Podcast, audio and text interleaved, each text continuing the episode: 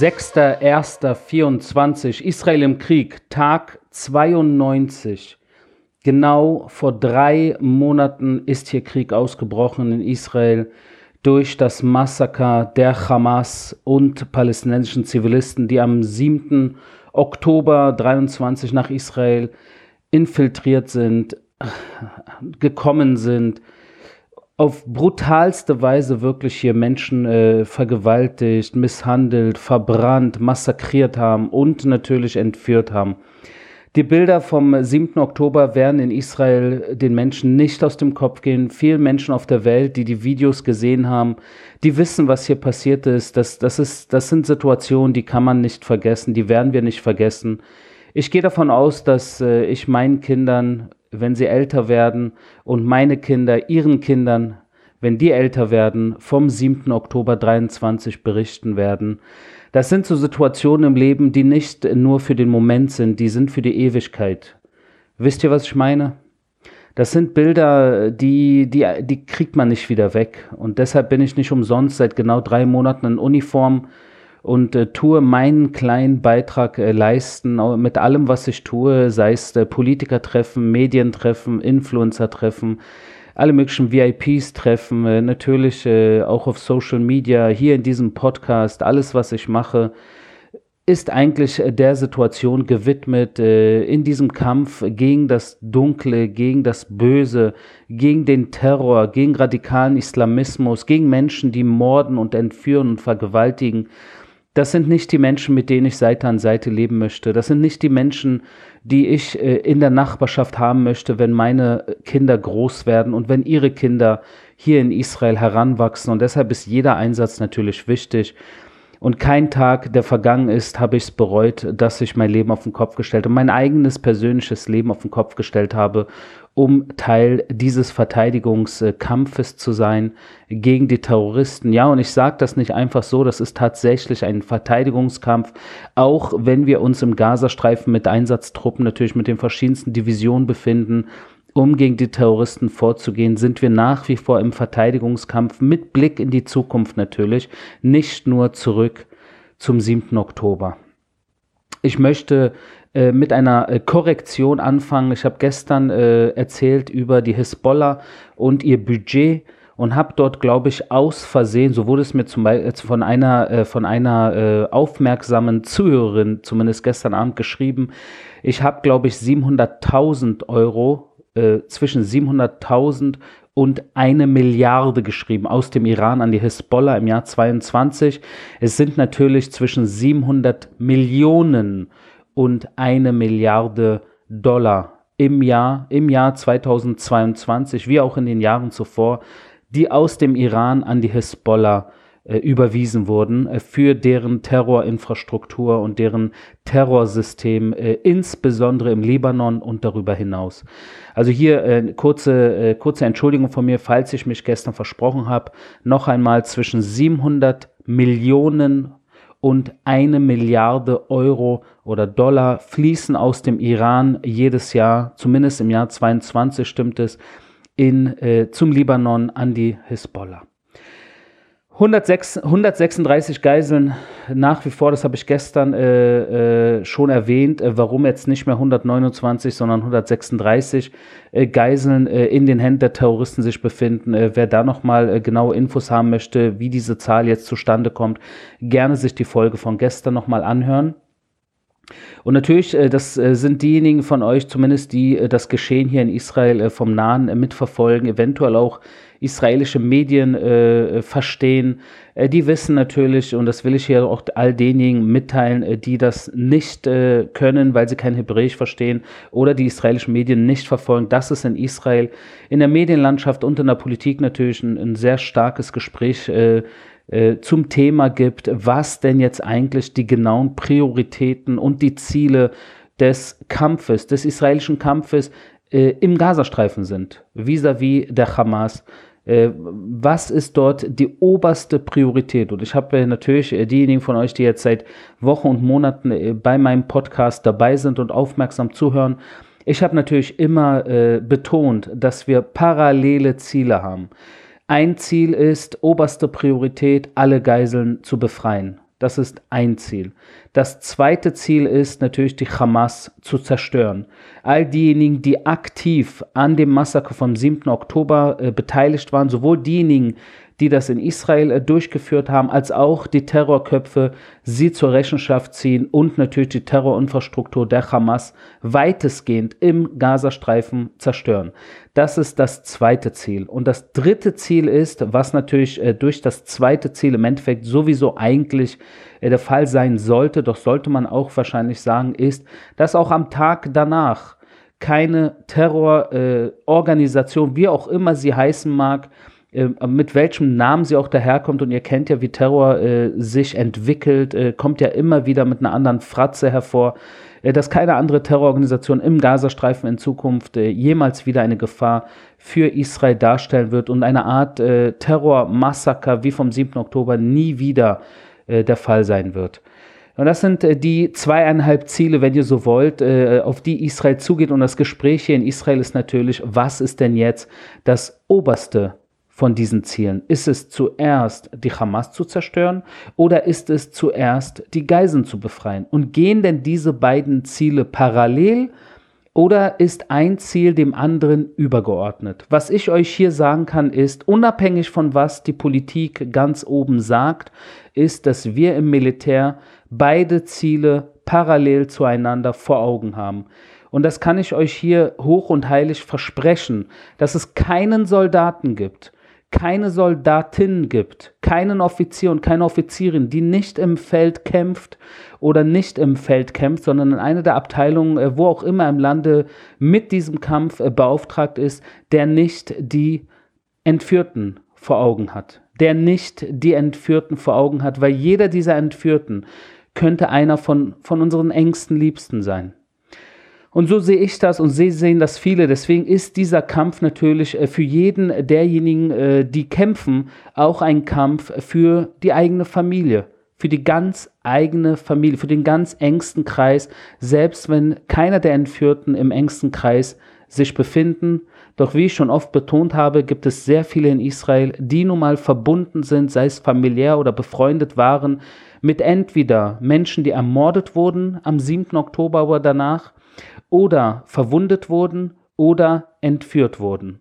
Das heißt, jeder hat irgendeinen Bezug zu diesen Menschen. Und wenn ihr noch eine vierte Gruppe von Menschen hinzubekommen wollt, äh, mit denen sehr viele verbunden sind, dann sind das die im Kampf getöteten israelischen Soldaten, seit insbesondere der Boden, des Bodeneinsatzes am 21. Oktober äh, bis heute natürlich auch nicht wenige israelische Soldaten, äh, die den Preis für diesen Kampf, für diesen Verteidigungskampf bezahlt haben und es wirklich täglich Beerdigungen gibt in Israel und bei diesen Beerdigungen teilweise wirklich hunderte, wenn nicht tausende Menschen am Begräbnis, an, an der letzten Ehre teilnehmen und dass natürlich das ganze Land mit äh, in diese Situation reinzieht, in der wir uns nun mal befinden, äh, knapp 10 Millionen Menschen, die sich einen Tag danach wünschen, ohne die Hamas, aber mit allen Geiseln wieder zu Hause.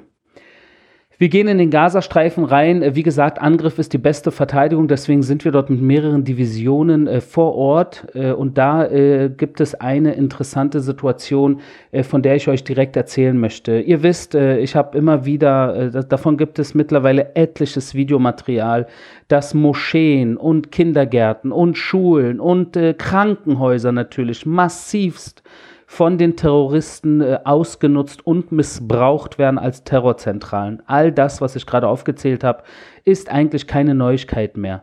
Jetzt gibt es aber eine interessante Neuigkeit, äh, die ich, von der ich euch heute erzählen möchte, dass die 14. Brigade von der 162-Division haben eine Hamas-Infrastruktur mit sieben Tunneln unter dem Blue Beach Hotel im Norden des Gazastreifens aufgedeckt und die Yalom-Einheit, von der ich auch schon mehrmals berichtet habe, eine Elite-Einheit, die mit der Tunnelbekämpfung beauftragt ist. Äh, das sind so eine Art äh, Ingenieure, die haben äh, diesen, dieses Tunnelsystem unter dem Blue Beach Hotel jetzt schon zerstört.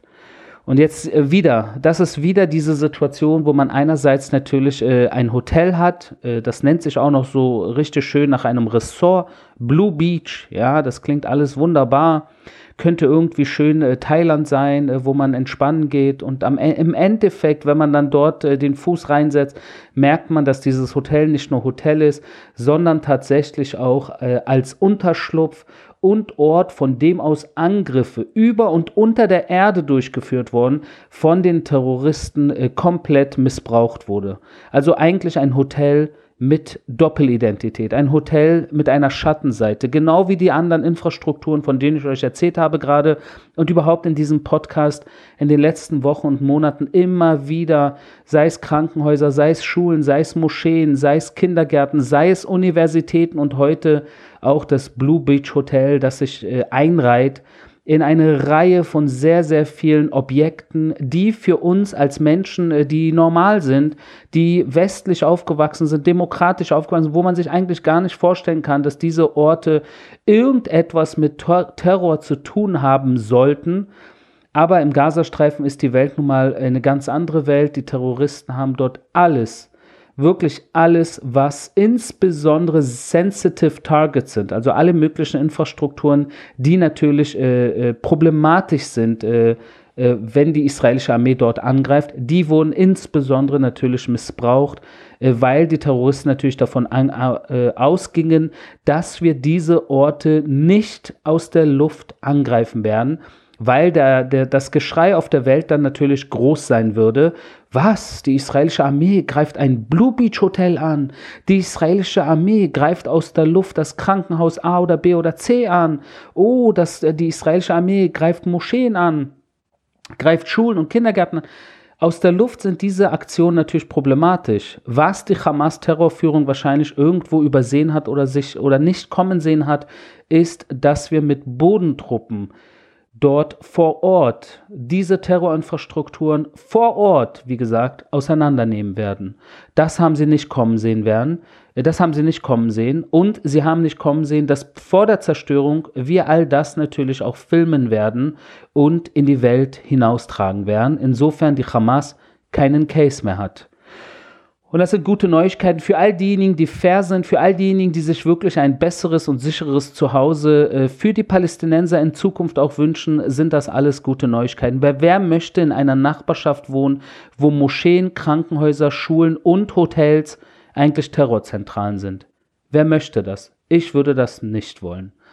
Und neben diesem äh, Hotel gab es auch noch äh, ein, ein Gebäude, wo natürlich dann auch äh, AK-47, also AK-47 Sturmgewehre, Sprengstoffe und Drohnen äh, sichergestellt wurden, also auch in diesem Komplex.